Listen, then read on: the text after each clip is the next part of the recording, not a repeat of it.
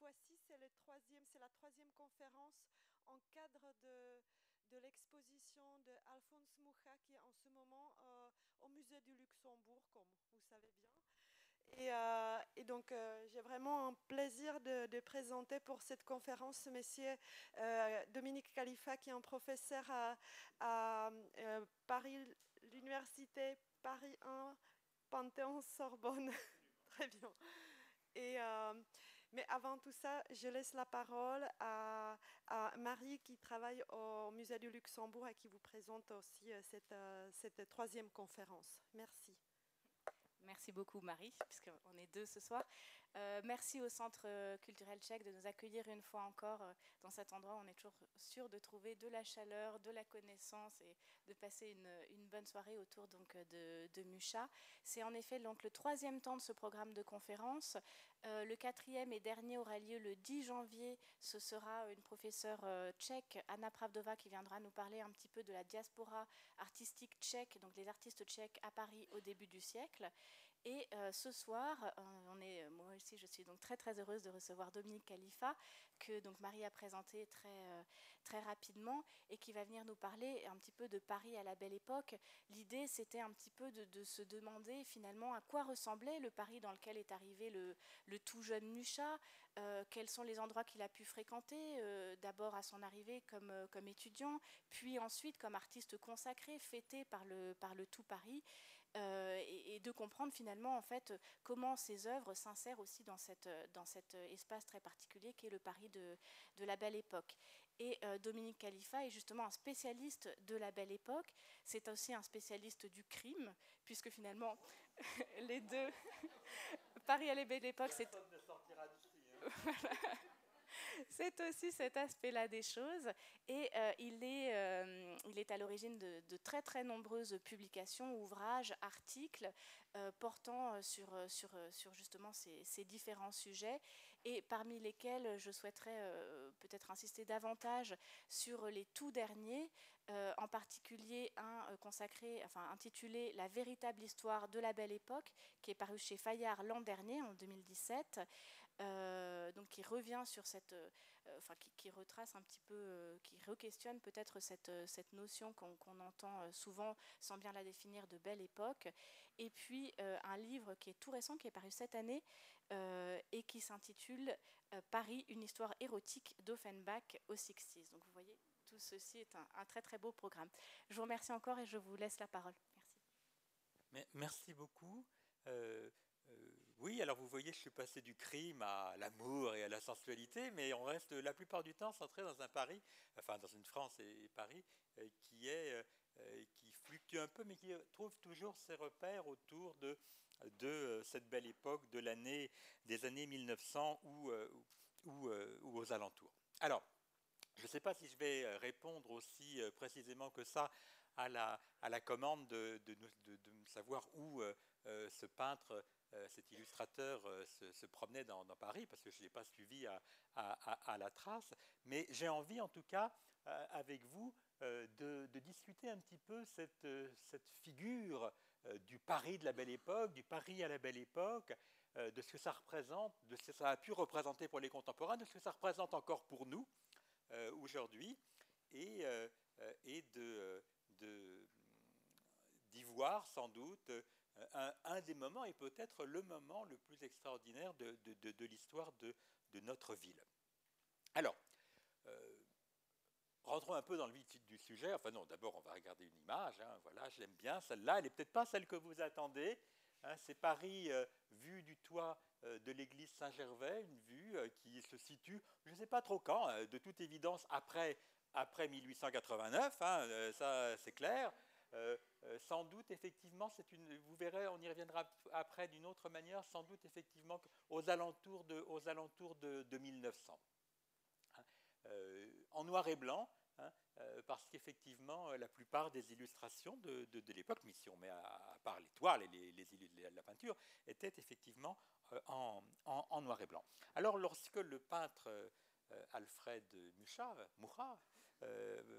qui justifie notre commune présence euh, ici euh, ce soir. lorsque Murat débarqua à Paris en, en 1887, donc deux ans avant que l'on ne construise la fameuse tour de 300 mètres, puisque personne n'appelait ça Tour Eiffel avant, c'était la tour de 300 mètres.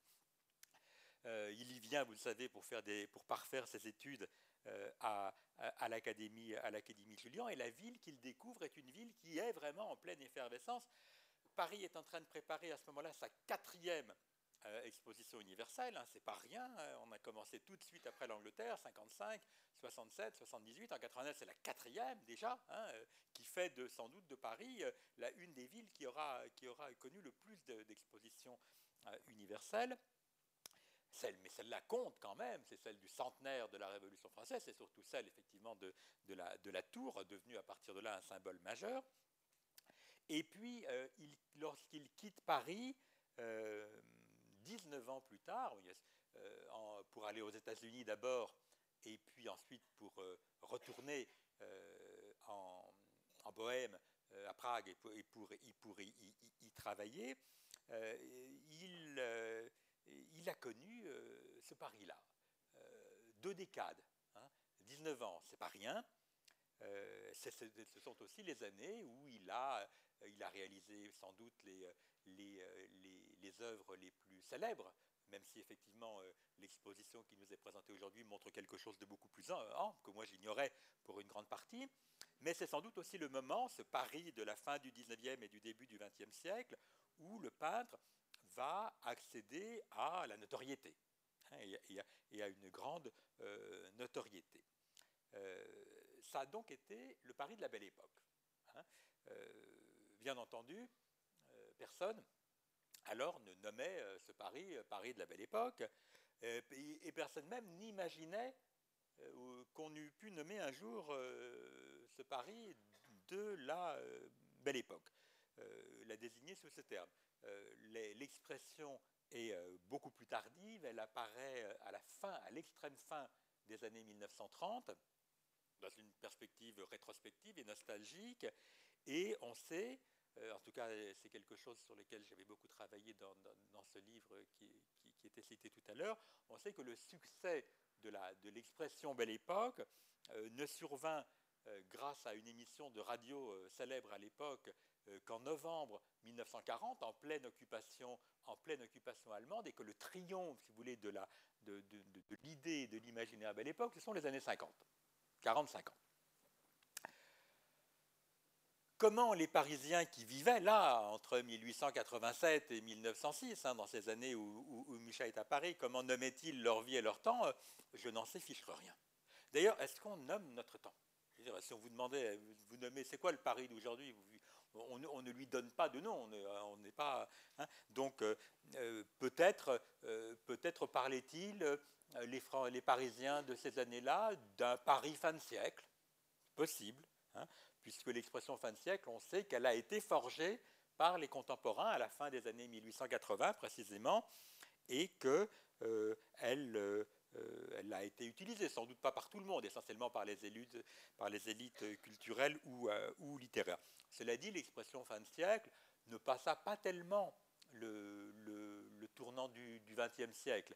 elle reste très attachée à l'idée d'un décadentisme culturel, ou euh, littéraire ou poétique qui est assez peu compatible avec la modernité un peu tapageuse, avec la certitude du progrès, avec les caractères très, euh, très triomphants ou triomphalistes des, années 1900 qui, sont beaucoup plus, beaucoup plus, qui vont beaucoup plus de l'avant vers, vers une certaine conception du, du, euh, du, progrès.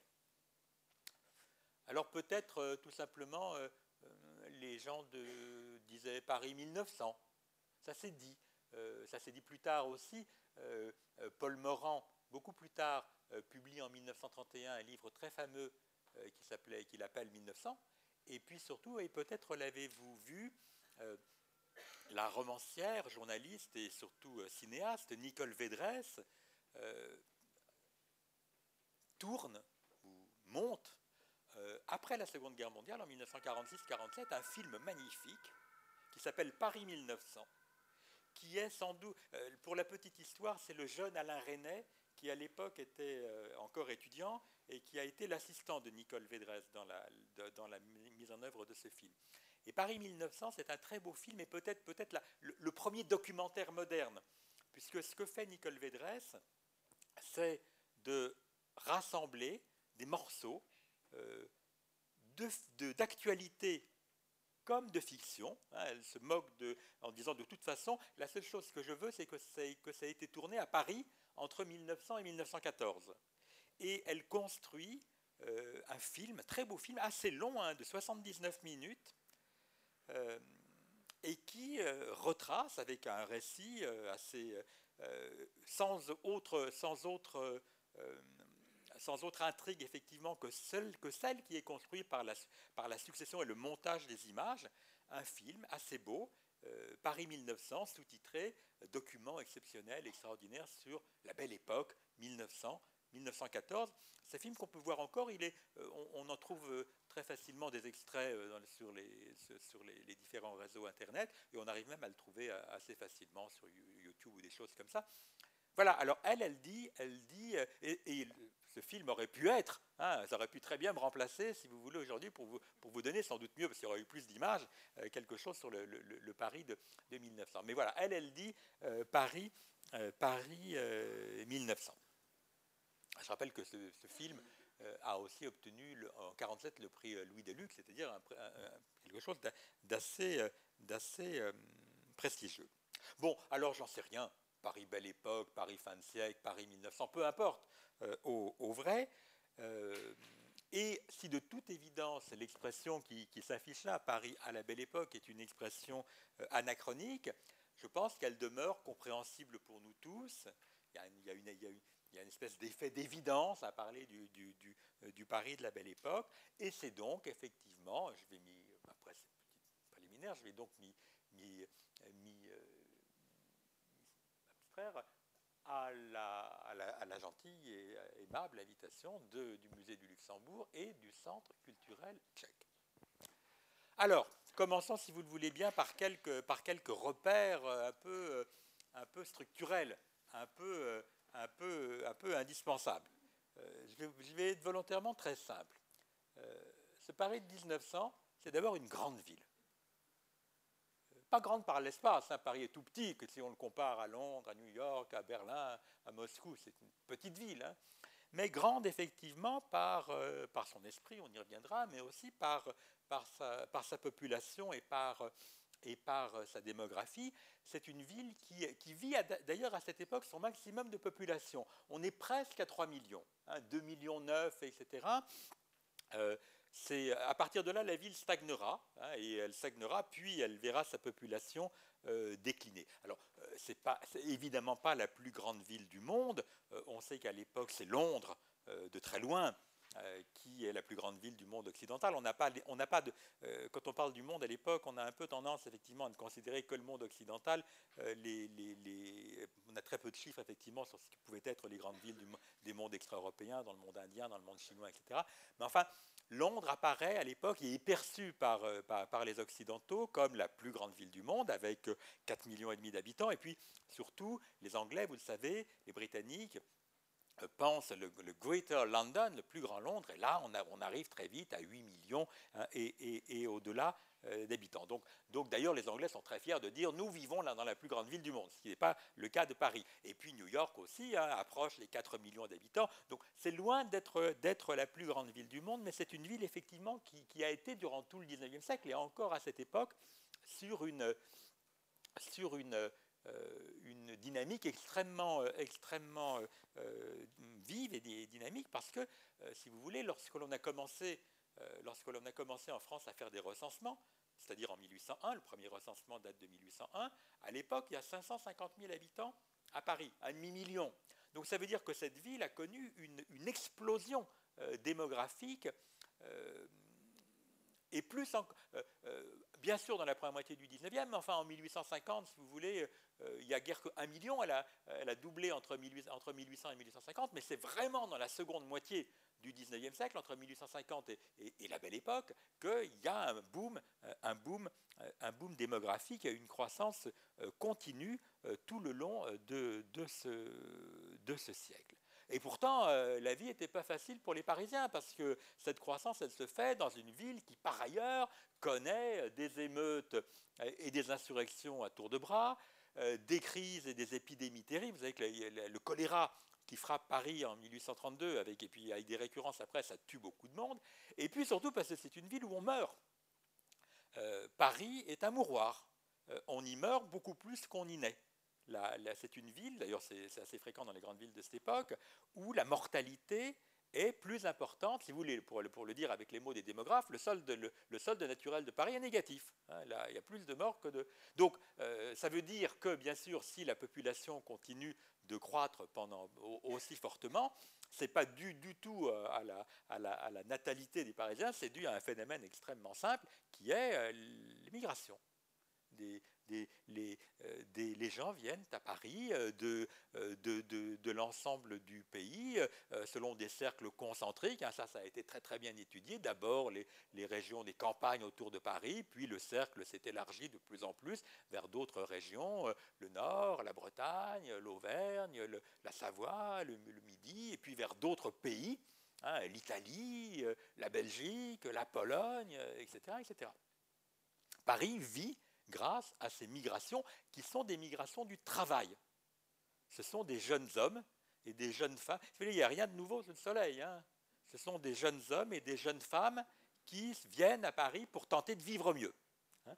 Euh, euh, voilà euh, une illustration des fameux maçons de la Creuse, qui ont été si nombreux, et ils sont importants, ces maçons de la Creuse, parce qu'ils ont fabriqué les immeubles, et ils ont fabriqué les bâtiments, ils ont fabriqué le métro, etc. etc.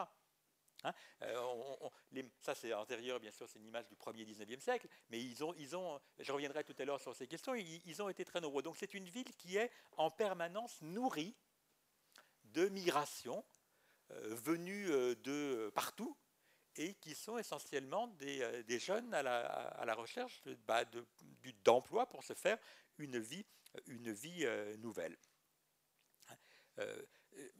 Une ville qui est nourrie par l'immigration. Je ne dirais pas par l'exode rural, comme on le dit très souvent, parce qu'il y, a quelque chose d'extraordinairement euh, apocalyptique dans la notion d'exode rural. D'abord, regardez d'où vient le mot. Hein. L'exode, ça, vient de la Bible, ça, nous, ça nous dire que, tout d'un coup c'est vide derrière.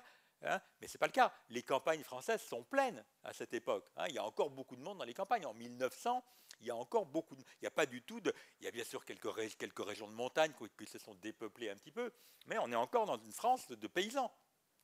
Donc il n'y a, a, pas, pas d'exode rural au sens, fort du terme. Il y a des migrations, comme il y en a toujours eu, hein, et, des, migrations à, la recherche ben, de, de, de, la ville. Ça, c'est le premier point. Mais c'est important de l'avoir à l'esprit. Euh, le deuxième point, je vais continuer à être très simple parce que je pense qu'il faut rappeler des, données très simples. Le deuxième point, c'est que c'est une capitale. Et ça, c'est pas rien. C'est le cœur, c'est la capitale d'un État-nation ancien et d'un État-nation qui, depuis très longtemps, a une euh, politique extrêmement centralisatrice.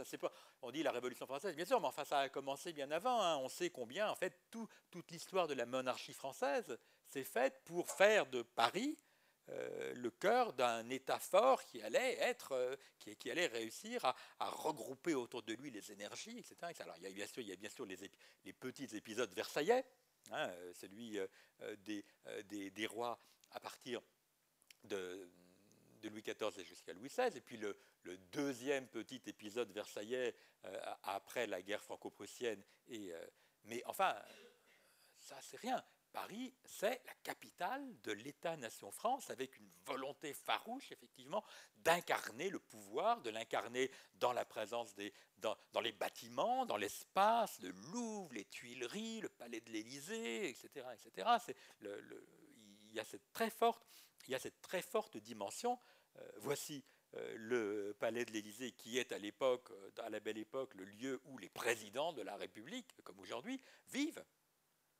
Euh, et il y a vraiment quelque chose de très fort dans cette idée euh, d'une capitale qui est à l'époque même plus que la capitale d'un État-nation, puisque rappelez-vous que cette république à l'époque est une république impériale, hein, euh, et que d'ailleurs personne ne songe, ou presque personne ne songe à remettre en question la domination et l'expansion coloniale de la France à ce, moment. Et donc, c'est une ville dont le, dont le poids politique est très très fort. On n'a pas encore inventé les mots que les géographes vont utiliser par la suite en parlant par exemple de macro. Vous savez, quand on parle, quand des géographes nous parlent aujourd'hui du rapport entre Paris et le reste du territoire, ils disent la macrocéphalie. On aurait une trop grosse tête. On aurait une trop grosse tête pour le reste du, du, euh, pays. La France serait macrocéphale. Ce qui est vrai, hein, sans doute. On n'a pas encore inventé, enfin, euh, on n'utilise pas encore ce terme en 1900, mais en tout cas, la réalité est bien là. On n'utilise pas encore non plus cette idée qui avait été développée par cet autre géographe, Fernand Gravier, en 1947, dans un livre très célèbre qui était Paris et le désert français. Hein, c'est un livre qui a marqué les, esprits à ce moment-là, euh, tout simplement parce qu'à cette époque, il n'y a pas de désert français encore. Hein, il y a encore plein de monde dans les campagnes. Hein, j'aime bien dire ça souvent, c'est que la guerre de 14, euh, à laquelle euh, nos aïeux ont très lourdement participé, ça a quand même été surtout une guerre de paysans. Hein, la plupart des poilus, c'était des gens qui venaient de la. Quand je dis de paysans, des artisans, de la campagne, des villages, enfin, euh, pas, une guerre de Parisiens, hein, une guerre de Français. C'est pour ça qu'il y avait ce côté terrien très fort, dans, y compris dans, l'enfoncement, dans les tranchées. C'est une guerre de terriens, là, pour nous, la 14-18. Bon. Paris, donc, dans ce moment, dans ce moment euh, belle époque, capitale d'un régime hautement centralisé de longue date. Hein. France est un pays ultra capitale, il y a plus que ça quand même. de supériorité des Parisiens. Je dirais même la morgue des Parisiens. Hein, qui dédaigne, qui dédaigne quoi? La province. La province, les provinciaux. Hein. Alors, c'est d'ailleurs le reste du pays. Alors ça, c'est très fort. Hein. Ça, c'est très fort. La, province. Qu'est-ce que c'est la province? C'est la capitale de, de l'immobilisme, de, la routine, de l'ennui. En province, qu'est-ce qu'on s'ennuie hein? Qu'est-ce que c'est la province? C'est les petites villes balsaciennes, là où à Tours, Angers. C'est Yonville. Yonville, la ville fictive euh, inventée par Flaubert, Hein, la ville de Normandie, où Madame Bovary ne passe son temps qu'à regarder les magazines pour savoir ce qui se passe à Paris. Hein. Euh, il y, a, y a c'est Landerneau, hein, petit, petit lieu euh, breton euh, qui fait l'objet d'une pièce qui fait rire les Parisiens en 1900, parce que ce qui se passe dans le Landerneau, bien, ça, va faire, ça va faire souche après. On, on s'en moque, on se moque de la province. Elle est, elle est, euh, les Parisiens et les provinciaux, on a l'impression que c'est deux, euh, univers euh, à part, et point de salut hors de Paris. Hein. même si à l'époque, quand même, il y a des tentatives, y compris des tentatives intellectuelles ou artistiques. Frédéric Mistral, dans sa Provence natale, lance le mouvement des Félibriges, etc., qui essaierait de faire surgir quelque chose qui, n'aurait pas lieu à Paris. Ou à Nancy, c'est pareil, une partie de l'art nouveau euh, va, surgir de Nancy avec Gallet et d'autres et, essayer effectivement. Et puis à, Nancy, il y a aussi une école de psychologie extrêmement importante euh, qui va fonder sur l'exploitation de l'usage de l'hypnose et de la psychothérapie qui est en train à l'époque d'essayer de concurrencer le très célèbre Charcot dont les leçons mais bon il n'y arrive pas au bout du compte hein. c'est quand même Charcot qui, qui compte et donc c'est très difficile de concurrencer ou de, faire carrière en dehors de, Paris euh, à cette, euh, à, cette euh, période. Hein. il faut généralement toute personne, homme ou femme, qui veut réussir, se dit un peu la même chose que les héros de Balzac en 1835 hein, ou Rastignac. Hein. la formule est restée célèbre. du, haut, du, du, haut de la butte Montmartre a dit à nous deux maintenant. Il ne dit pas à nous deux Paris, on se trompe Il dit à nous deux maintenant. Et, c'est qui à nous deux? Bah, C'est lui et la, société, le monde des femmes, Paris. Le monde qu'il va conquérir. Donc ça, c'est quelque chose de très important. Et pourtant, et pourtant, ce Paris si fier de lui, ce Paris de 1900, ce Paris si goguenard, voire si hautain à, l'égard euh, des, des, provinciaux empesés, routiniers, ridicules, hein, ce, ce Paris-là est une ville de provinciaux, évidemment. Ils sont tous montés à la capitale ou, presque tous, à l'instar des 22 euh, 000 maires que le président de la République invite euh, à l'exposition de, 1900. Vous savez que la France a cette particularité d'avoir 36 000 communes, donc 36 000 maires. Il y en a peut-être un petit peu moins aujourd'hui parce qu'on fait des regroupements, quoi. C'est énorme. Et donc on avait, invité les 36 000 maires à ce grand banquet républicain pour fêter, euh, pour fêter l'expo, l'expo de, 1900. Ils ne sont pas tous venus, mais il y en a quand même 22 000 qui sont venus. Et ça a été le plus grand banquet du monde. Hein. On leur a servi un menu extraordinaire. Et, voilà, ils sont tous là, ils, incarnent ce pays. Euh, et, puis, il n'y a, pas que, les, maires, hein. il n'y a pas que les, que, les, euh, que les 22 000 maires de, de, 1900, euh, il, y a, il y a les présidents de la République. À l'époque, regardez, Émile Loubet, à l'accent de Montélimar, il est président de la République. celui qui lui succède, Armand Falière, à l'accent du Lot-et-Garonne. Quant au président qui va être là à la fin de la période et qui va même engager euh, la France dans, la guerre, c'est-à-dire le très célèbre Raymond Poincaré, lui, il a l'accent de Bar-le-Duc, d'où il est. Hein. Ça, c'est intéressant quand même de voir ça, et que les représentants de la nation, parisiens parmi les Parisiens, sont tous des provinciaux, et qu'il y a, et qu'il y a cette, cette, dimension très très forte des terreaux, de, cette France des terreaux. Cette France de Paris, c'est aussi une France, une France des, euh, des, euh, euh, des, terroirs. Et les 50 millions de visiteurs qui vont se presser d'avril à novembre 1900 pour voir l'expo de 1900, la, cinquième, la grande, l'expo. 50 millions de visiteurs, ils viennent de partout. On affrète des trains de l'ensemble des territoires du pays. Donc je pense que cette ville parisienne si méprisante à l'égard des provinciaux est aussi une ville de, de, de provinciaux. Puis ça se voit dans ça se voit dans, dans l'espace même de la, de la, de la capitale. Euh, qu'est-ce qu'on trouve à Paris? Ah, Voilà, autre, autre, gravure. Là, c'est l'allocution du, du, président pendant le, pendant le, le, banquet des, des, des, maires. Sur le champ de Mars. On, avait installé les grandes tables tout, au long, d'immenses tables sur, sur le, champ de Mars.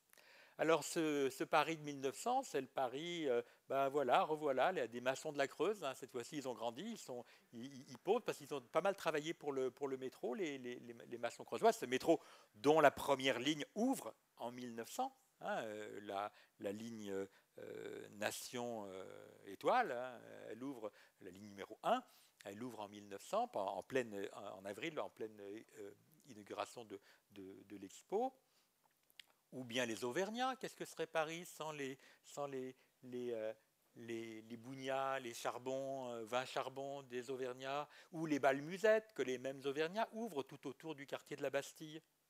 Hein, la Bastille, c'est une ville auvergnate, ou les Bretons qui se réunissent tout autour de la gare Montparnasse et de tout le quartier, et qui ouvrent euh, des, crêperies, des restaurants, et qui, ou qui promènent ici des processions très bretonnes ou encore ces jeunes Savoyards qui viennent encore ramener les cheminées des Parisiens.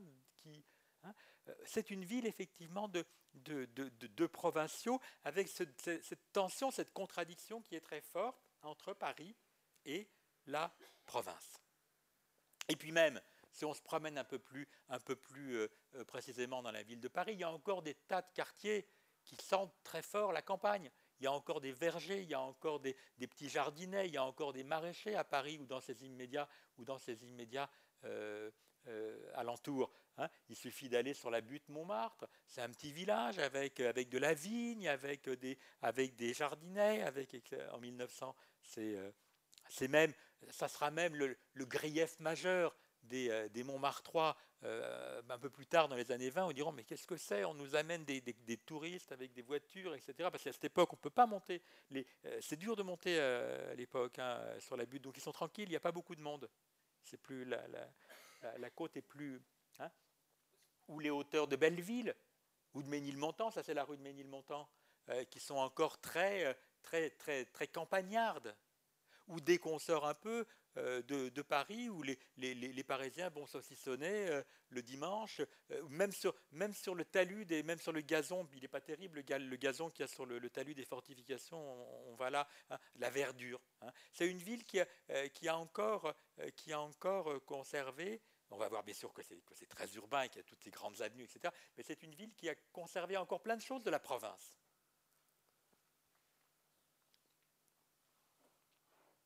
La campagne n'est jamais loin, si vous voulez, à Paris.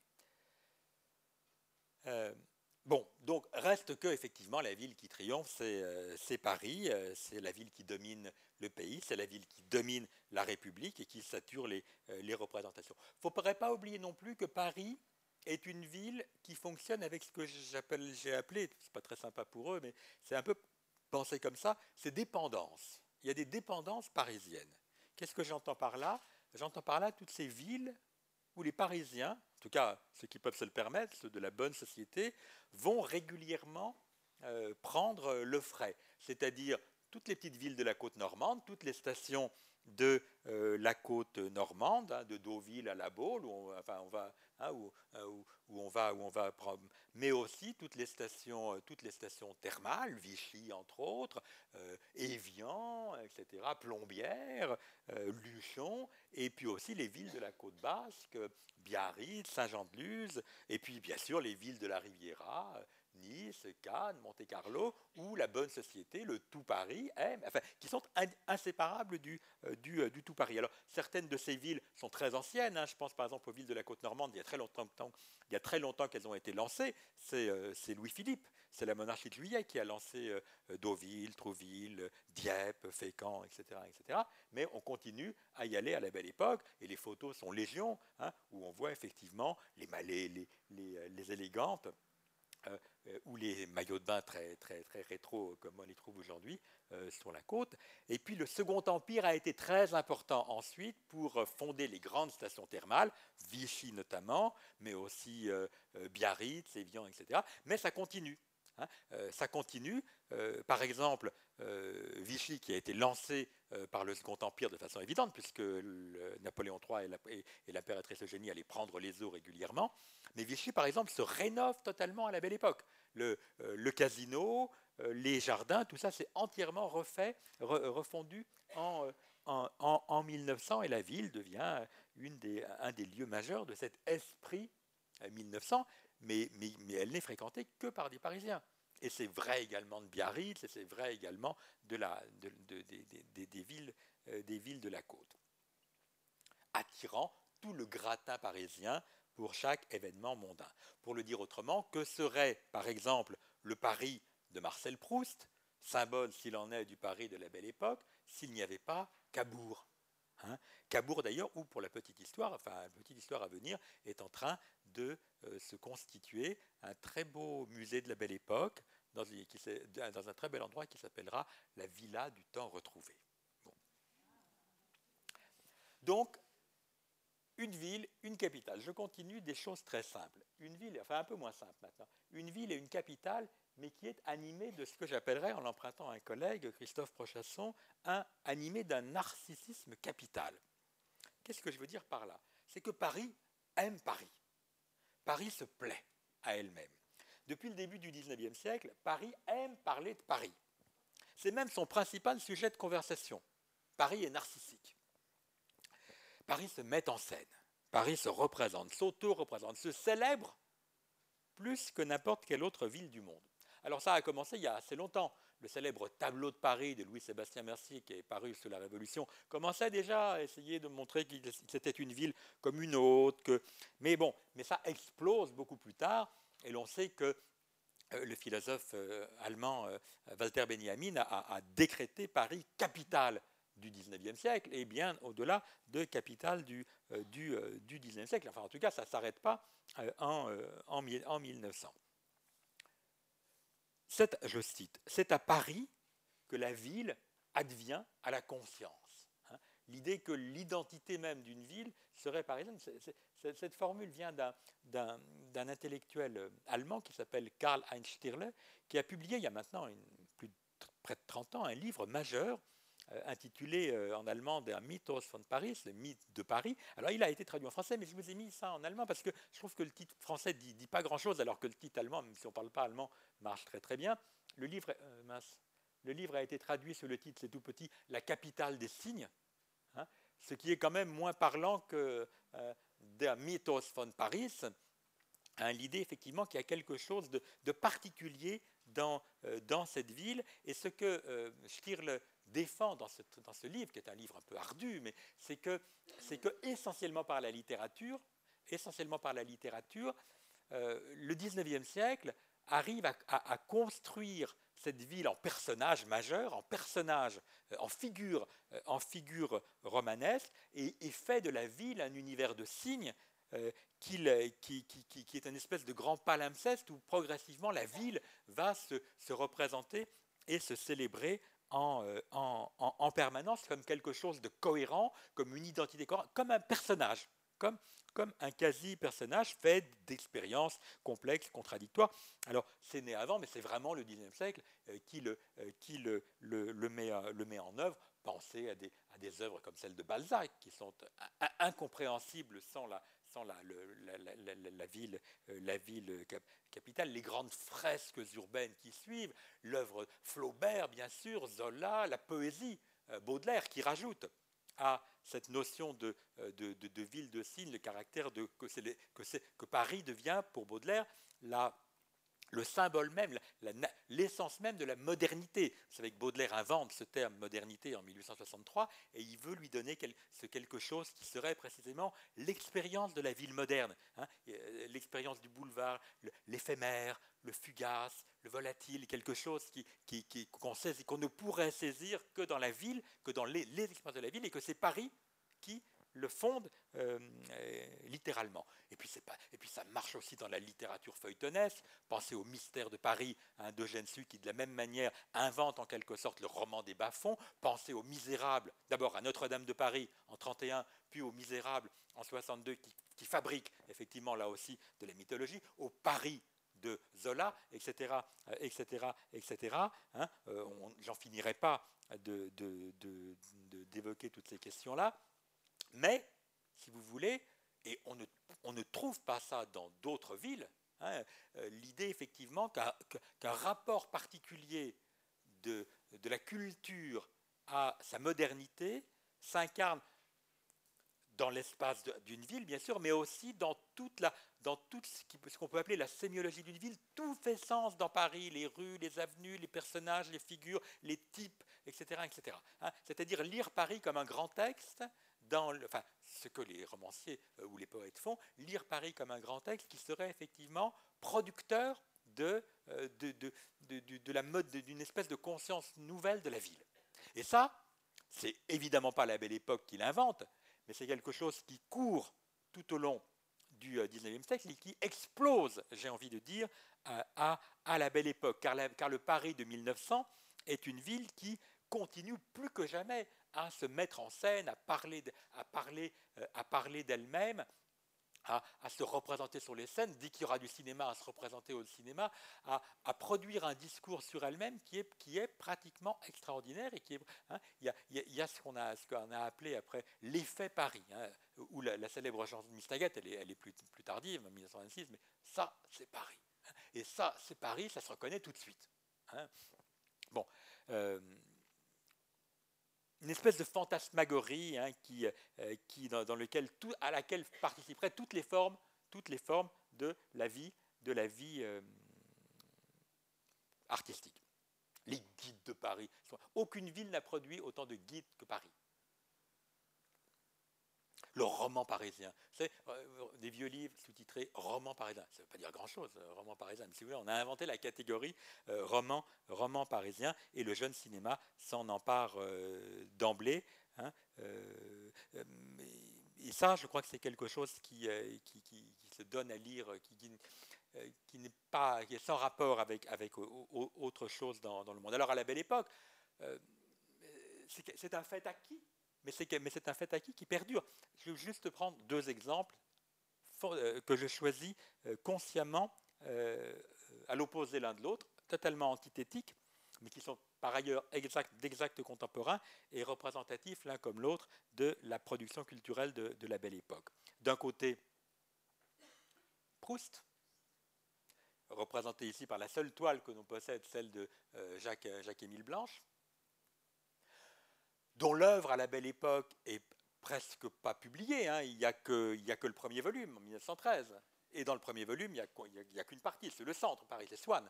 Et Swann, c'est fondamentalement la vie du, euh, du, du, grand monde, du grand monde parisien, du tout Paris, de la vie mondaine, des salons, des courtisanes, de ce qu'à l'époque on appelle du mot anglais de high life, et qui est au cœur de cette représentation de Paris.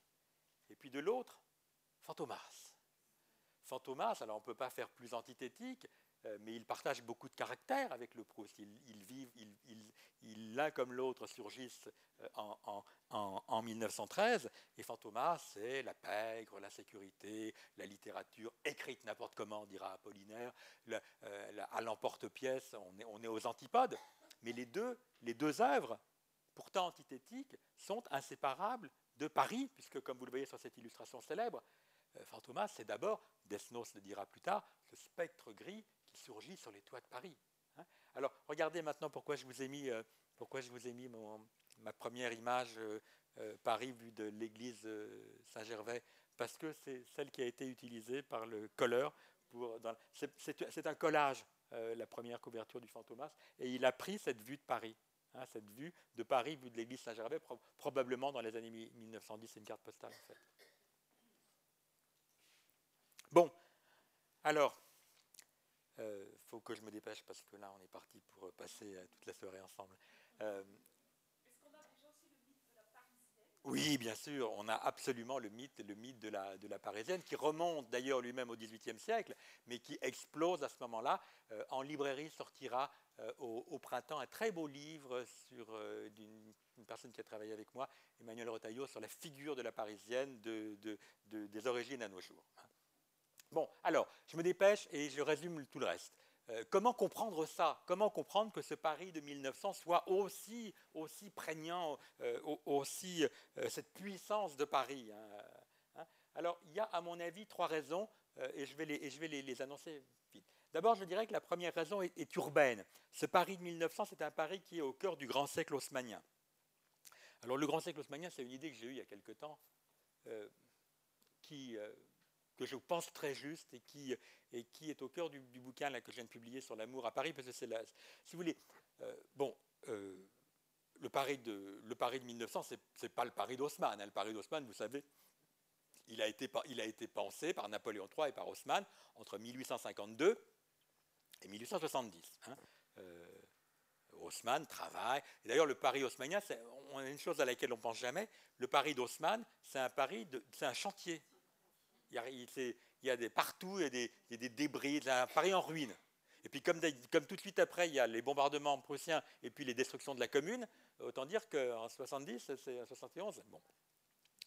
bon. Euh, donc je ne veux pas dire que le Paris de 1900, c'est Mais si vous voulez, tout ce qui a été fait par Haussmann, tout le projet haussmannien qui, qui, est, euh, qui, était un projet, vous savez, il s'agissait de, de, de, résoudre la crise urbaine qui avait surgi auparavant, il s'agissait de, de détruire tout le vieux centre du Paris gothique qui était, insupportable, de créer de, créer de l'air, de la, de, de la largeur, de, de la beauté. D'ailleurs, à l'époque, Napoléon III dit les embellissements de Paris, de faire des grandes avenues, de mettre des arbres, de faire des beaux bâtiments bien alignés. Hein. L'attila de la ligne droite, on a dit hein, à ce propos des percées, de la circulation, des espaces verts, de l'hygiène, des égouts, etc. etc. Je ne reviens, je reviens pas là-dessus. Mais enfin, ce qu'il faut que vous compreniez, c'est que rien n'est fini en 70. Rien n'est fini au moment où Haussmann est révoqué et au moment. Euh, à mon avis, et c'est ça que je développe dans cette idée de grand siècle haussmannien, c'est que l'œuvre d'Haussmann est une œuvre qui s'étend sur un siècle, qui s'étend du Paris haussmannien au Paris qui change brutalement quand? Ben, Dans les années Pompidou dans les années 1960. C'est là que ça change.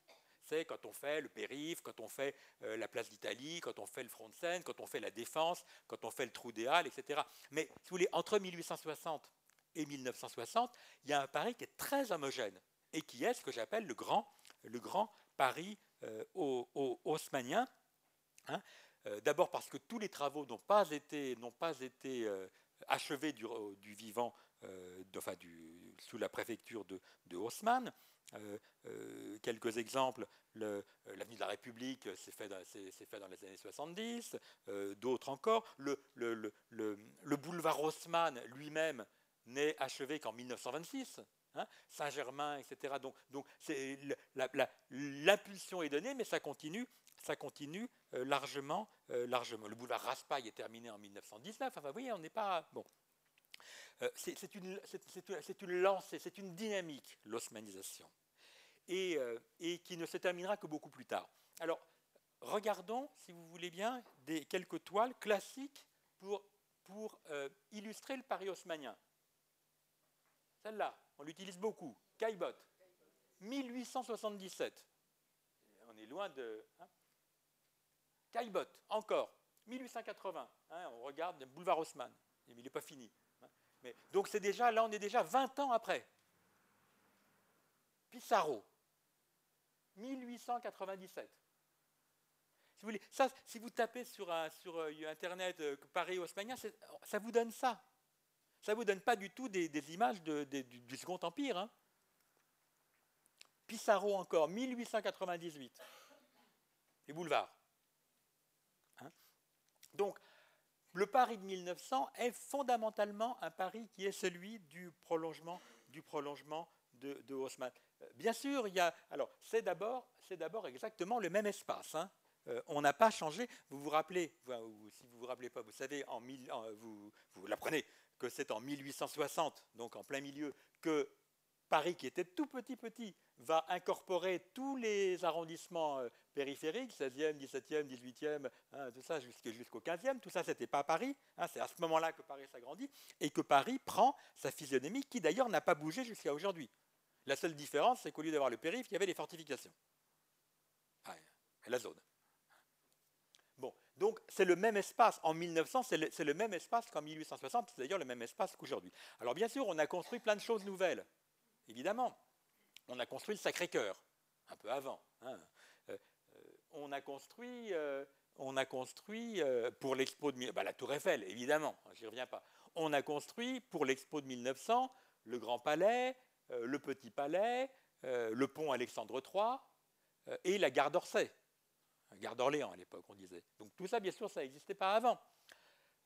On va construire le métro et on va faire tous ces édicules de Guimard, si représentatifs du Paris de 1900, hein, Art Nouveau, que d'ailleurs aujourd'hui, enfin depuis quelque temps, on est en train de, bazarder, hein, c'est scandaleux. Hein, on a, on a, et, puis on, et puis on a construit encore beaucoup plus de choses. L'année en, 1913, on a construit par exemple le, théâtre des Champs-Élysées et mille autres choses. Donc, je ne veux pas vous dire qu'on n'a pas bougé, mais ce que je veux dire, c'est que dans que tout ce qui est tout ce qui a été euh, pensé se fait dans une continuité, on va dire urbanistique et surtout esthétique avec le Paris euh, haussmannien. D'ailleurs, ça s'arrêtera, ça s'arrêtera euh, pas là. Le mobilier urbain, tout, tout, tout continue avec, avec un même esprit.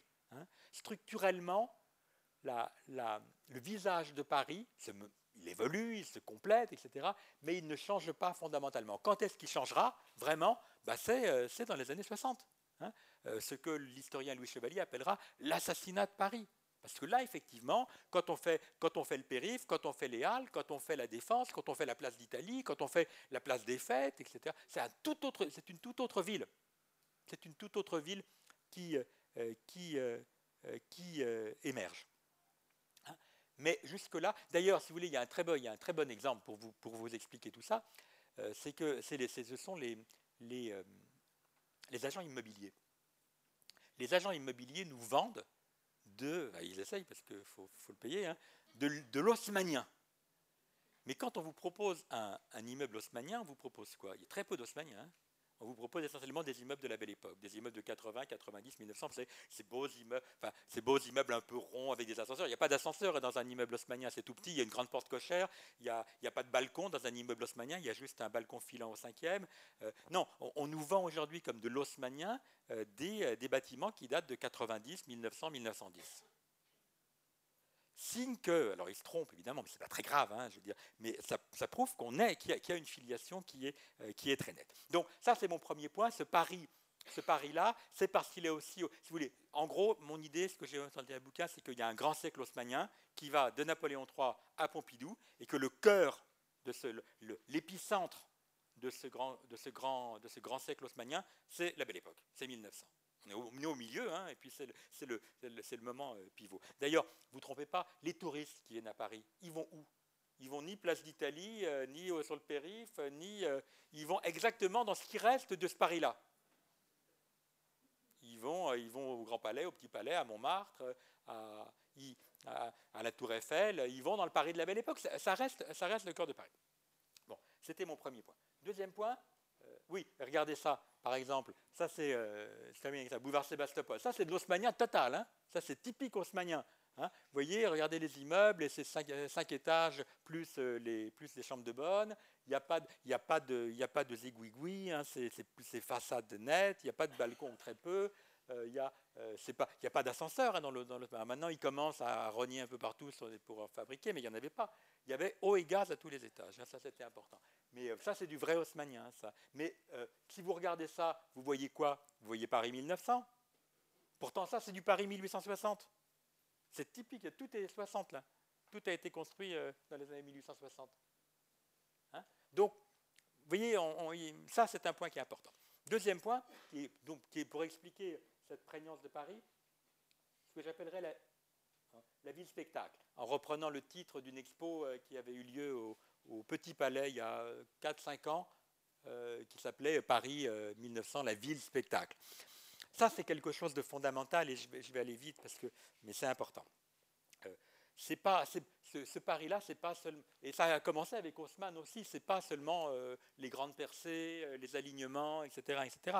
C'est aussi le fait que tout fait spectacle dans la ville maintenant. Paris, et c'est pour ça qu'il y a ce mythe de Paris. Paris fait spectacle, il y a spectacle partout. Le boulevard, le fameux boulevard de la Madeleine à République, à un arc de cercle. Là, qu'est-ce qu'il y a sur le boulevard? Ben, il, y a, tous les, restaurants, les terrasses. Je vous rappelle que les terrasses de café n'existaient pas avant Haussmann. Hein. C'est l'osmanisation, parce qu'il n'y avait pas la place. Il a, hein, il a fallu l'élargissement des voies pour qu'on puisse. Il y avait quelques, quelques jardins ou quelques, ou quelques limonadiers qui mettaient des tables dehors, mais les terrasses, c'est là. Il faut, il faut des avenues. Il y a les terrasses, il y a les cafés, il y a les grands magasins, autres lieux de spectacle majeurs. Il y a tous les théâtres. Hein, qui, sont, installés là. Il y, a, les, colonnes Maurice avec les affiches des spectacles. Il y, a, a les flâneurs, les suiveurs, les crieurs, les camelots. Il y, a le, mouvement et le spectacle de la rue. Les chanteurs, les chanteurs de rue, les complaintes, il y a tout. Hein. Il y a un spectacle de la ville. La ville est un spectacle en elle-même. Et puis il y a tous les spectacles qui s'y installent, les théâtres, il y a une centaine de euh, théâtres à Paris euh, en 1900, les cafés-concerts, il y a 274 cafés-concerts à Paris euh, à, la belle époque, les fêtes, les fêtes foraines, les cirques, les, les balles, il y a des balles partout régulièrement. Euh, euh, des, spectacles partout. Euh, l'un des spectacles les plus étonnants, il est même tellement étonnant que le préfet va le faire fermer en 1907, c'est la morgue de Paris. On allait voir, on allait voir les, débris de cadavres à, la morgue. Ça, et, hein, puis il y, a, tout ce qui se passe sur, les scènes, sur les scènes parisiennes, avec sans doute les plus grands succès, les plus grands acteurs. Qui nous soit resté. Voilà, voilà une, une très belle représentation du, boulevard dont on voit bien effectivement combien il est, combien il est festif, combien il est spectaculaire. Hein.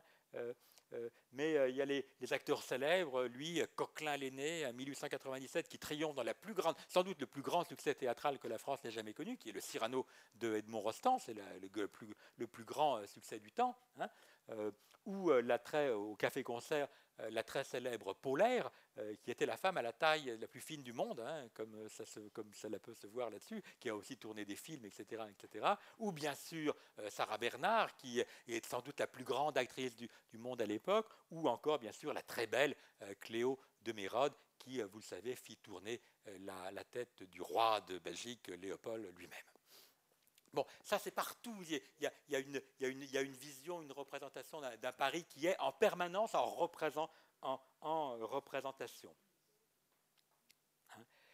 et avec cette idée que euh, ce Paris spectaculaire, ce Paris du spectacle, c'est aussi un Paris dans lequel le niveau de vie progresse il y a bien sûr des poches de pauvreté extrêmes dans Paris, j'en dirai quelques mots, mais c'est un Paris où quand même le niveau, on est dans une période de, croissance économique, il y a une croissance de 4 à 5 par an, euh, c'est beaucoup. Ça veut dire tout bêtement que pour les ouvriers parisiens, il est possible effectivement de dégager un petit budget de, de, spectacles et de culture. Il est possible d'acheter le journal à 5 centimes, il est possible d'acheter des, fascicules ou des romans feuilletons ou des fantomas à, 35 centimes. Il est possible d'aller au café-concert. La célèbre chanson de Paulus, Viens Poupoule, Viens Poupoule, le dit bien, c'est le samedi soir après le turbin, l'ouvrier parisien, je vous le chante pas, hein, le samedi soir après le turbin, l'ouvrier parisien dit à sa femme, ce soir je te paye le café-concert, mets ta plus belle robe, viens Poupoule, viens Poupoule, viens Poupoule.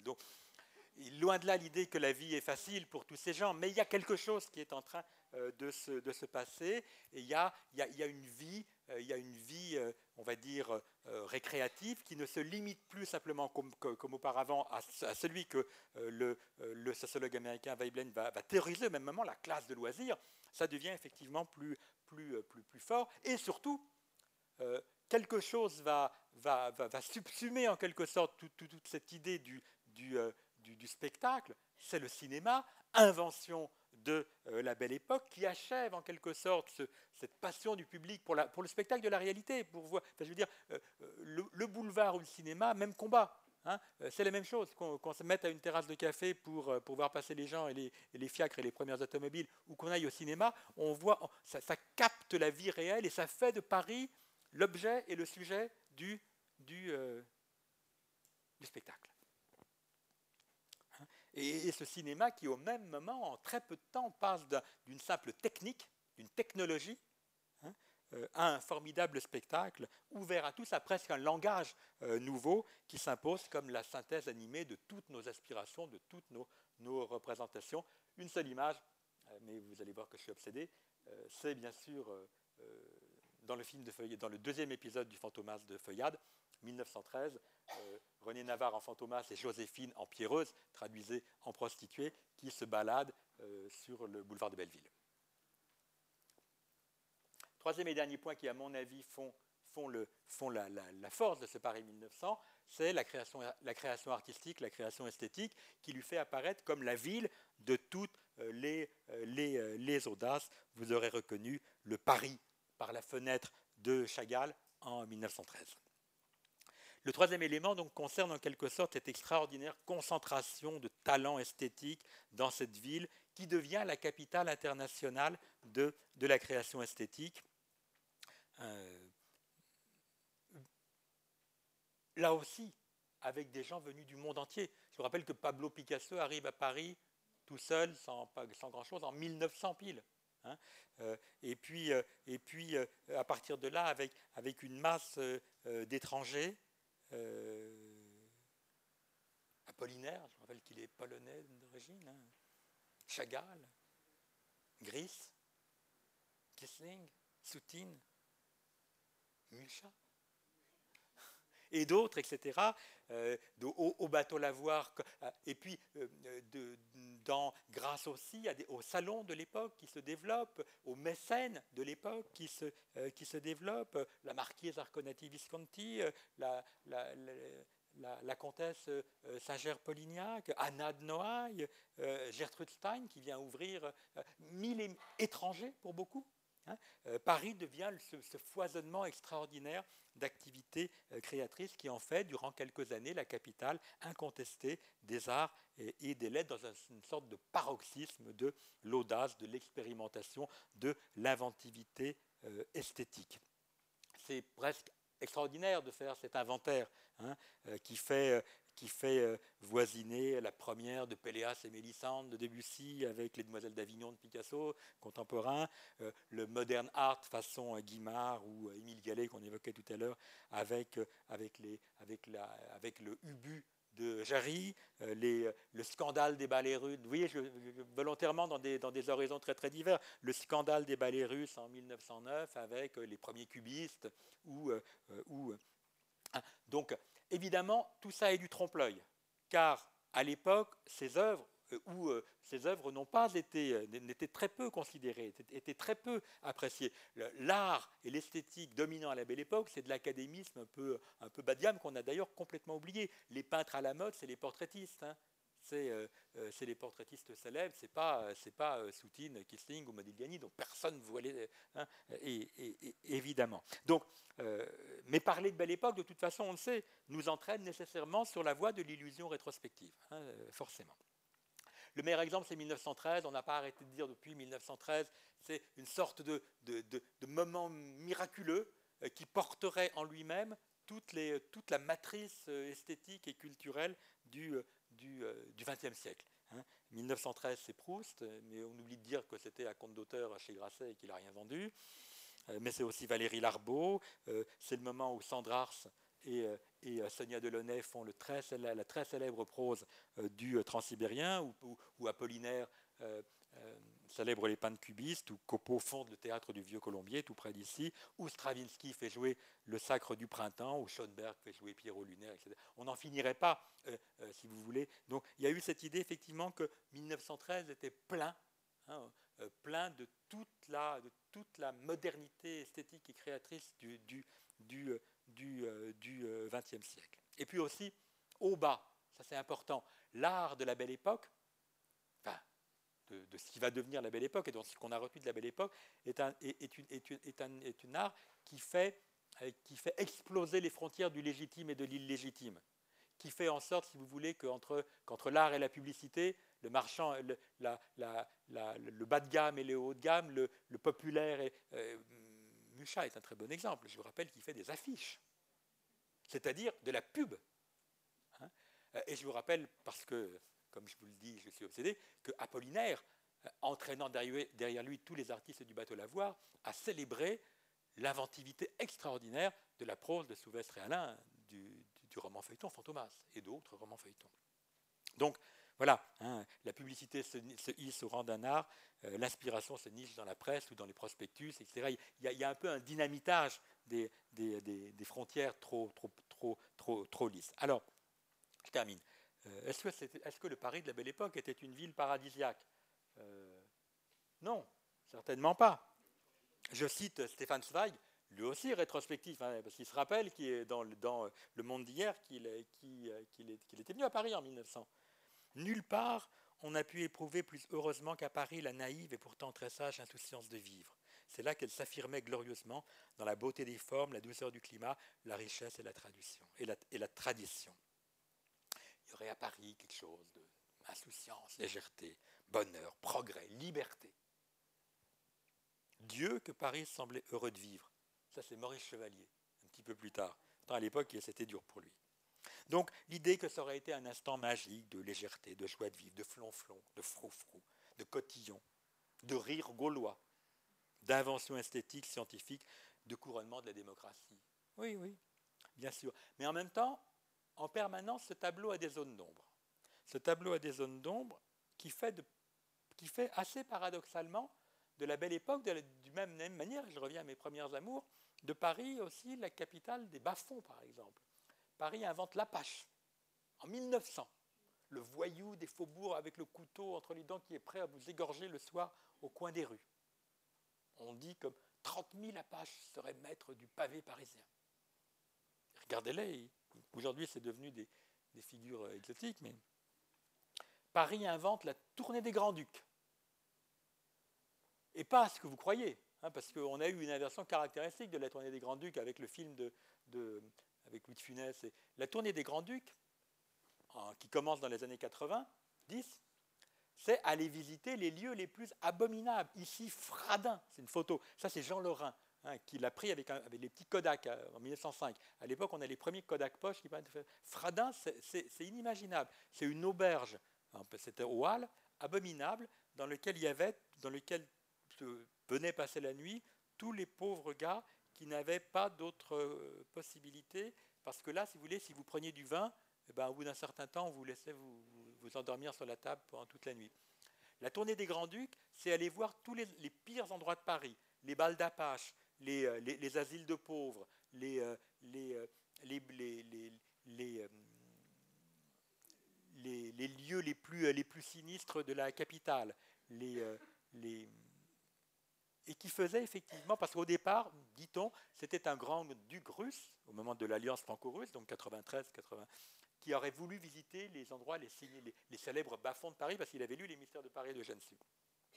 Ça a continué. La, chose bizarre, c'est qu'il y a eu un, bouleversement sémantique extraordinaire de l'expression euh, tournée des Grands-Ducs quand, dans les années 30, Aujourd'hui, faire des, grands-ducs, c'est aller dans les, dans, restos à la mode, dans les bons cafés. Mais c'était exactement le contraire. On partait généralement avec un flic ou avec, quelqu'un pour vider, et puis on allait voir des lieux, rentrer dans des... C'était aller dans les bouges. C'était le, sens même de l'encanaillement. Le Paris de 1900, c'est le Paris des grands-ducs. On va voir les clodos, c'est ça hein, l'idée. Hein on va dans les endroits et avec, l'idée que les, les, récits sont hallucinants. On arrive dans un endroit et ah, je ne peux plus respirer tellement ça sent mauvais, je dois sortir, je, m'évanouis. C'est comme la morgue, hein, c'est un peu. Le Paris 1900, c'est aussi bien sûr le Paris de la zone. Vous savez que tout autour, des fortifications, il y avait une zone de 250 mètres qui s'appelait zona non aedificandi, zone où l'on ne peut pas construire qui était exactement la portée des canons de 1840, de l'époque de 1840, quand on a fabriqué les fortifications.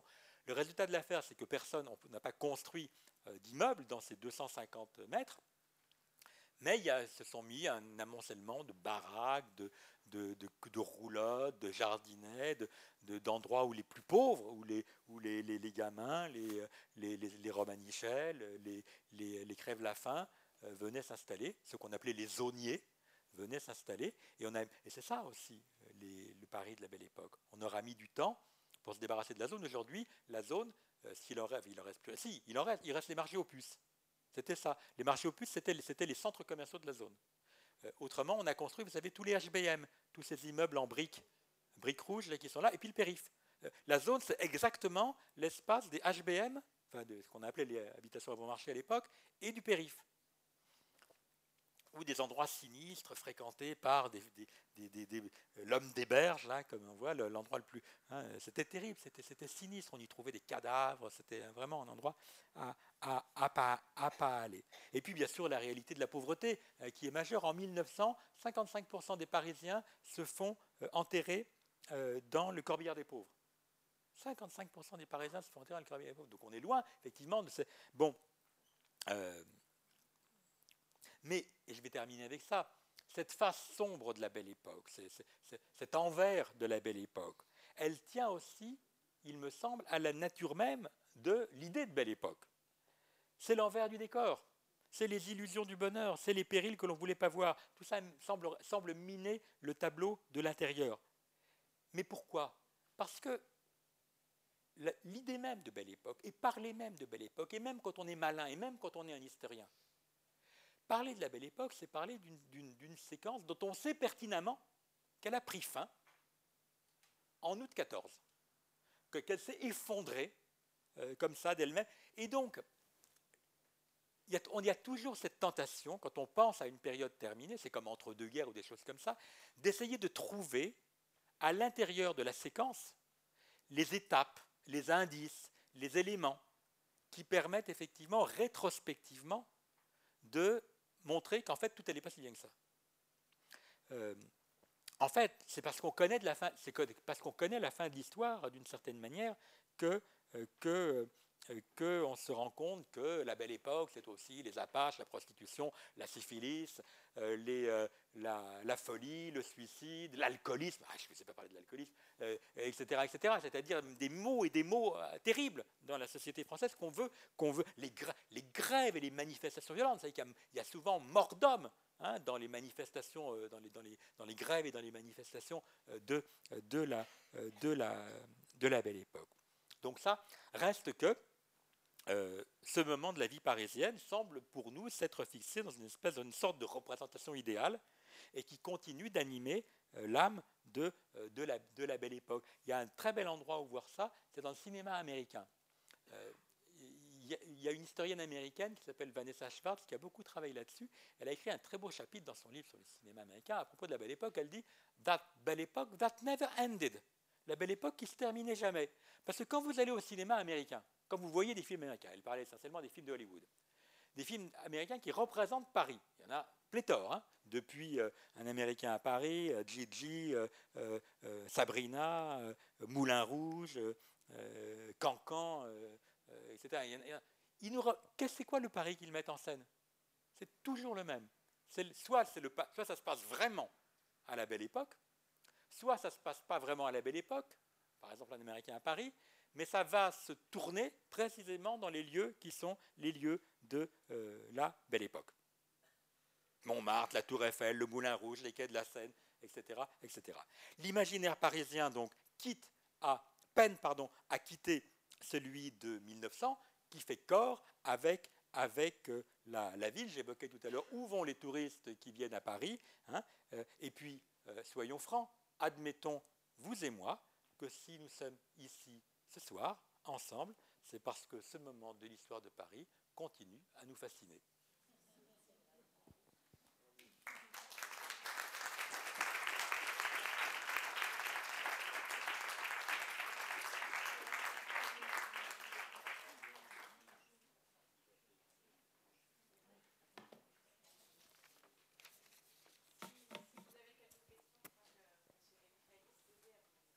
Je suis tout à fait disposé. Allez-y, monsieur.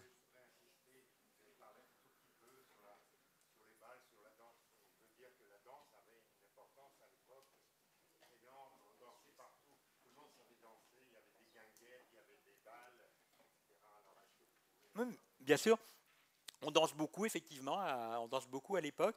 Dans le livre que je viens de faire là, sur les, rencontres amoureuses à Paris, euh, on estime enfin, qu'environ 40% euh, des couples parisiens se sont rencontrés au bal. Hein?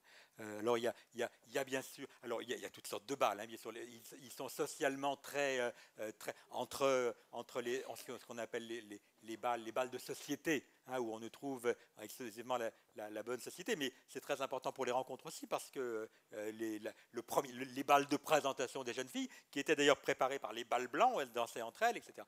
Euh, et puis euh, le bal du 14 juillet, qui est une grande, qui est une grande fête. Alors ça, bon, nous on va encore au bal des pompiers, mais ça n'a rien à voir, si vous voulez, avec, avec ce qu'était le bal, le bal du 14 juillet à Paris, ce qu'a été le bal du 14 juillet jusque dans les années 50-60. Hein. Hein. D'abord, il y en avait le 13, le, 13, le 14, parfois même encore le lendemain, il, peut y en avoir, il y en avait partout. Et vraiment, c'était un grand moment. Parce que le 14 juillet, c'était vraiment quelque chose qui, importait aux gens. Hein. Aujourd'hui, nous, euh, c'est pas pareil. Et, donc, il y avait ces balles-là. Et puis, il y avait des balles pour des balles publiques pour plein d'autres raisons. J'évoquais toutes, ces, euh, toutes ces communautés, c'est pas le bon mot, mais euh, les Auvergnats, ils, ils, faisaient tous leurs balles, les fêtes, les patronages. Et puis il y avait les, et puis, il y avait les balles, c'est-à-dire les établissements euh, où l'on allait danser. Le, fameux bal de l'opéra, qui était un bal costumé, euh, qui a duré euh, pendant tout le 19e siècle et une grande partie du, du 20e, et qui débordait de l'opéra vers, tous les, vers tous les établissements autour, un, en, plein, en, plein, carnaval. Et puis les établissements des, des balles, qui, qui étaient, il y avait toutes sortes. Euh, depuis, les musettes mal fréquentées, disait-on, euh, jusqu'à des établissements euh, mieux. Tout ça, alors ça va, ça, il y a un grand changement. La guerre, enfin, l'après-guerre marque un, changement parce qu'on va inventer le dancing, et le dancing c'est différent. Hein. Alors ça vient du monde, ça vient d'Amérique. On va y danser d'autres danses, des danses d'Amérique du Nord et des danses d'Amérique du Sud aussi. Et puis ça, il y a un petit côté sulfureux dans le dancing, euh, le danseur mondain qui est une forme de gigolo, enfin. Mais si vous voulez, le, bal a été une grande, grande, euh, grande réalité euh, de toutes les classes de Parisiens et des Parisiens. Encore une fois, beaucoup de couples se sont formés au bal.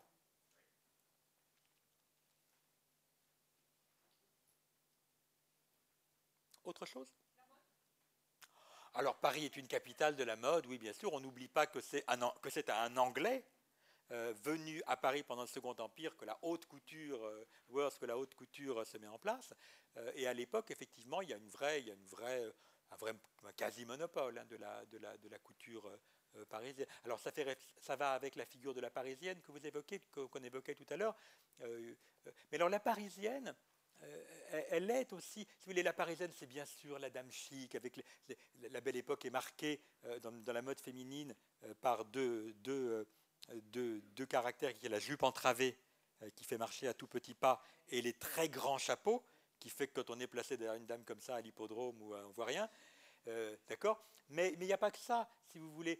L'idée de la parisienne, c'est aussi, aussi la grisette que l'on voit, que l'on voit euh, c'est-à-dire la jeune ouvrière qui sort du, ou, celle qu'on va appeler, qu'on va appeler exactement à cette époque la midinette, hein, qui étaient les jeunes ouvrières ou les jeunes, les jeunes employés des magasins et qui sortait pour aller déjeuner et qui, elle aussi, alors ce que dit Emmanuel Rotaillot, qui va publier ce livre sur la, Parisienne, c'est que la Parisienne aurait, là aussi, on est dans le monde de la représentation et des imaginaires, mais enfin, euh, aurait ces deux caractères qui sont le chic et le chien. Hein, hein. c'est des mots difficiles à traduire dans d'autres langues. Hein. Donc oui, euh, bien sûr, c'est important. Euh, même si là aussi, attention aux images, aux images rétrospectives, la plupart des, la plupart des dames euh, qui visaient à Paris étaient des travailleuses qui allaient au boulot, hein, qui ne nécessitaient pas nécessairement. Hein, hein.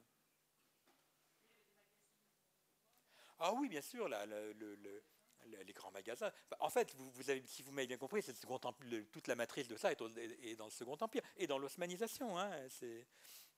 oui, les grands magasins, il y, a, une presse féminine qui est importante.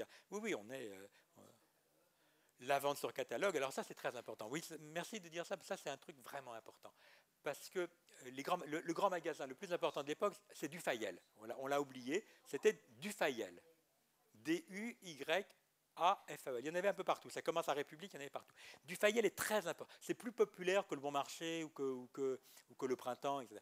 Du, Dufayel, ils sont hyper importants parce qu'ils ont inventé, ils ont inventé la vente à crédit et même cette forme de crédit qui était, il y avait des receveurs de chez Dufayel qui venaient chez vous, qui vous vendaient des, carnets. Hein. Euh, vous n'étiez pas obligé d'acheter. Il fallait, c'était une espèce de, de livret de caisse d'épargne du Fayel avant l'heure. Et ensuite, vous, vous, vous allez dire, mais pourquoi ça a été très très important pour les Parisiens et j'entends pour les classes populaires? Parce que jusqu'à présent, la majeure partie des classes populaires à Paris vivaient en garni. On ne vivait pas dans ces meubles. Pour une raison toute bête, c'est qu'à l'époque, on payait les loyers à terme échu. Aujourd'hui, nous, on est pressurés, on paye les loyers avant de rentrer. À l'époque, on payait à terme échu, les propriétaires. Et les propriétaires, pour être sûr que vous alliez payer, parce qu'on pouvait déménager à la cloche de bois aussi. Donc il, ne vous louait que si vous aviez des meubles, pour pouvoir se payer, sur les, si vous ne payez pas, pour pouvoir se rembourser, saisir vos meubles. Sauf que quand on est un ouvrier, une ouvrière parisienne, on ne peut pas acheter des meubles, ça coûte trop cher. Ça coûte trop cher. Donc on vit en garni, c'est-à-dire en, en chambre meublée. Sauf que Dufayel, grâce au système effectivement de crédit que les magasins Dufayel ont développé, a permis à des gens qui n'avaient pas beaucoup de sous donc à des ouvriers ou à des employés ou à des, gens de la, des, classes populaires, d'acheter des meubles par, à, tempérament et de pouvoir s'installer dans leurs meubles, ce qui a été un signe assez fort d'ascension sociale à la belle époque. Euh, l'ironie veut que durant tout le XIXe siècle et encore en 1914, les moralistes et les entrepreneurs de morale et les, et les économistes disaient épargnez et surtout ne faites jamais de crédit. Épargnez, ne faites pas de crédit. Le crédit, c'est la mort du petit cheval, hein, c'est au contraire le bas de lait. Sauf que qu'est-ce qui s'est passé pendant la guerre?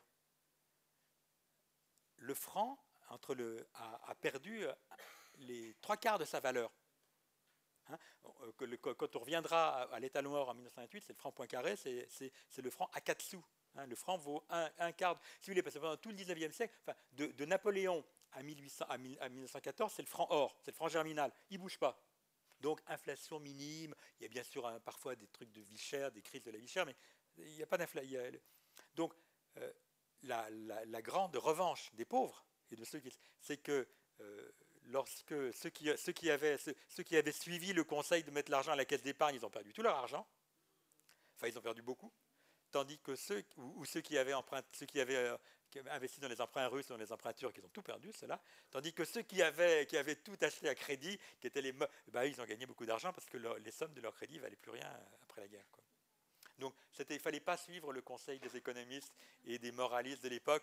Je ne veux pas vous donner de mauvaises intentions, hein, mais bon, voilà, il y a des précédents hein, quand même. Hein. il y a des précédents.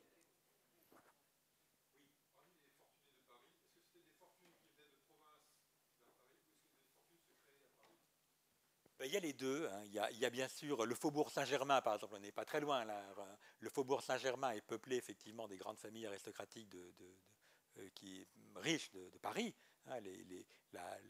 toute, la, tradition nobiliaire parisienne, qui sont des familles euh, qui, remontent à, qui ont des fortunes lointaines.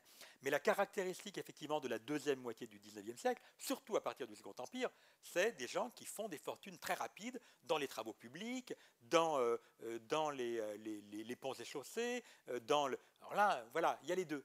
C'est la caractéristique du Second Empire. Le Second Empire a été, une période d'enrichissement très très fort pour tous les gens qui avaient de l'initiative et qui, hein, les, les, viaducs, les trains, les chemins de fer, le métro. Et euh, euh, là, y, a eu, il. Et donc, c'était des gens qui étaient, qui étaient, souvent partis avec pas grand-chose. Il y a eu des grandes fortunes, des banquiers qui se sont constitués dans, dans cette période-là. Et donc, le Paris de la Belle Époque est encore un Paris qui voit, qui a, qui a ces deux, les anciennes élites et les nouvelles élites. Et effectivement, il y, a, une fusion hein, qui, se met en place. la notion de tout Paris que j'ai évoquée à un moment est une notion qui apparaît à ce moment-là. Et dans cette notion de tout Paris, c'est-à-dire du Paris mondain, du Paris à la mode, du, Paris euh, fashionable, fashionable, comme on dit à l'époque en, utilisant et en prononçant mal le mot anglais, euh, euh, ce Paris-là, c'est un Paris qui fait assez bien le, lien entre, entre les différentes élites anciennes et nouvelles.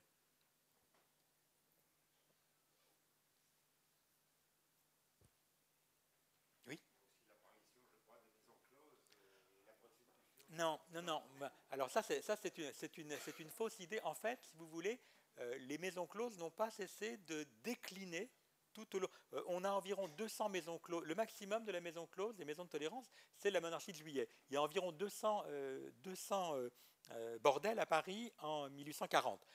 à la belle époque, il n'y en a plus qu'une quarantaine. Les, et, pourquoi? Alors que la prostitution, elle, a fait un bond terrible. Euh, alors, il faut retourner au vieux livre d'Alain Corbin, Les filles de noces, qui expliquait ça très très bien. En fait, si vous voulez, euh, les, maisons closes qui demeurent sont soit des maisons de très bas étage, des maisons d'abattage hein, euh, dans les quartiers périphériques, soit des maisons de grand luxe, le Chabanais, le One Two, etc., qui, qui, présentent, enfin, c'est quasiment des tableaux vivants et des spectacles pour, les gens fortunés. On dit, est-ce vrai, que le prince de Galles, avant de devenir euh, Édouard VII en 1901, vivait à une grande partie à Paris et qu'il avait quasiment son fauteuil réservé, son trône au, Chabanais. Hein. Bon, peu importe si c'est vrai, en tout cas. Euh, et donc, alors pourquoi y aurait-il eu un déclin des maisons closes alors que la prostitution, elle, est en place Parce que euh, pour la plupart des gens, c'est en tout cas l'analyse de, Corbin dans, Les filles de noces, il y a une recherche d'une prostitution plus, naturelle, plus, vivante, moins, formalisée que dans une maison close, que, euh, une fille dans la rue, finalement, il y a un peu le sentiment qu'il y a un choix, qu'il y a une histoire, qu'il se passe quelque chose. Bon, euh, alors que dans une maison close, euh, non. Hein. Et en revanche, ce, ce, qui connaît un démarrage, enfin un essor foudroyant en termes de prostitution dans le Paris de, la seconde moitié du, du 19e siècle, c'est la maison de rendez-vous. Mais ça n'a rien à voir. C'est la maison de rendez-vous, il y, en a, il y en a 250 à Paris à cette époque. La maison de rendez-vous, elle, euh, n'a pas d'abord de, prostituée à demeure. Euh, on peut aussi y aller avec sa maîtresse, hein, c'est aussi des lieux de l'adultère. Et il y a le sentiment que c'est comme aller dans une chambre d'hôtel. Donc, euh, voilà. Alors surtout ça, cette histoire du Paris érotique que j'ai fait, vous avez tous les détails.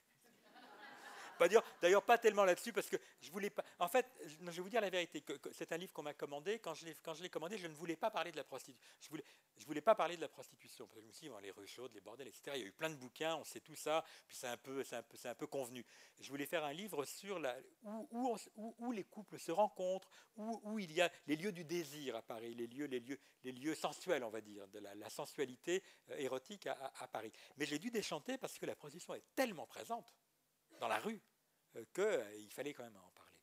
Euh, à l'époque, enfin, je veux dire, le dépucelage d'un garçon par une prostituée, c'est la norme. Hein. Pour une raison toute bête et toute évidente, c'est qu'il y, a une injonction à la sexualité pour les hommes.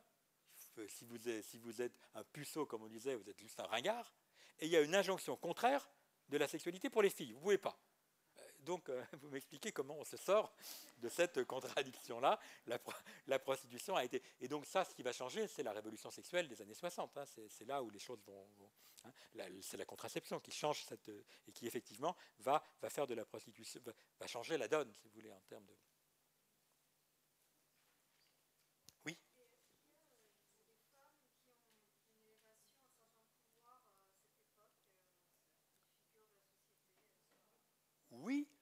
Ben, si vous voulez, je pense qu'il y a toujours eu des femmes qui avaient, qui avaient la possibilité, effectivement, euh, pour des raisons personnelles, soit parce que c'était des individualités extraordinaires, soit pour des raisons conjoncturelles, etc.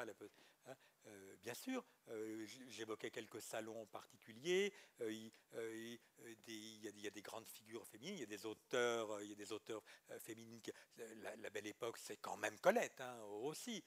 on évoquait Sarah Bernard. Il y, a, des femmes effectivement qui restent qu'on est on, est dans un, on, reste dans un moment qui est quand même très très fortement marqué par, y compris dans le droit, euh, par euh, la domination masculine. Hein. Je vous rappelle par exemple de, des trois petites choses toutes bêtes. C'est que en termes d'adultère, vous savez que l'adultère est un délit jusqu'en 1971 en France. donc, donc être, en termes en termes d'adultère, le délit d'adultère est puni pour les hommes d'une amende assez faible et pour les femmes ça peut aller jusqu'à une peine de prison. Euh, c'est le même délit. Je vous rappelle que le code, en termes de l'adultère, prévoit qu'un homme qui assassine euh, son rival, ou du moins l'amant de sa femme, au domicile conjugal, bénéficie quasiment d'un non-lieu. Donc, euh, bon, c'est des petits exemples. Il y en a plein en termes économiques. si vous voulez, il n'y a pas la possibilité pour les femmes d'avoir une autonomie financière et encore pas etc., etc. Un compte en banque, etc. Non, alors, si vous voulez, l'ampleur de la domination, et puis, et puis, et puis c'est quand même le symbole. Je vous rappelle que les femmes ont attendu 1944 pour avoir le droit d'une expression politique. Donc, le cadre de la domination masculine est très fort, mais ce n'est pas pour ça qu'il n'y a pas effectivement des femmes qui ont pu avoir des accès. Hein. La, période est aussi marquée par les premières, les premières femmes médecins, les premières femmes professeurs à la Sorbonne, Marie Curie, les premières femmes à plaider, Marie Chauvin à plaider aux assises. C'était des pionnières. Hein. C'était super, c'était très bien, mais c'est aussi des arbres qui cachent les forêts.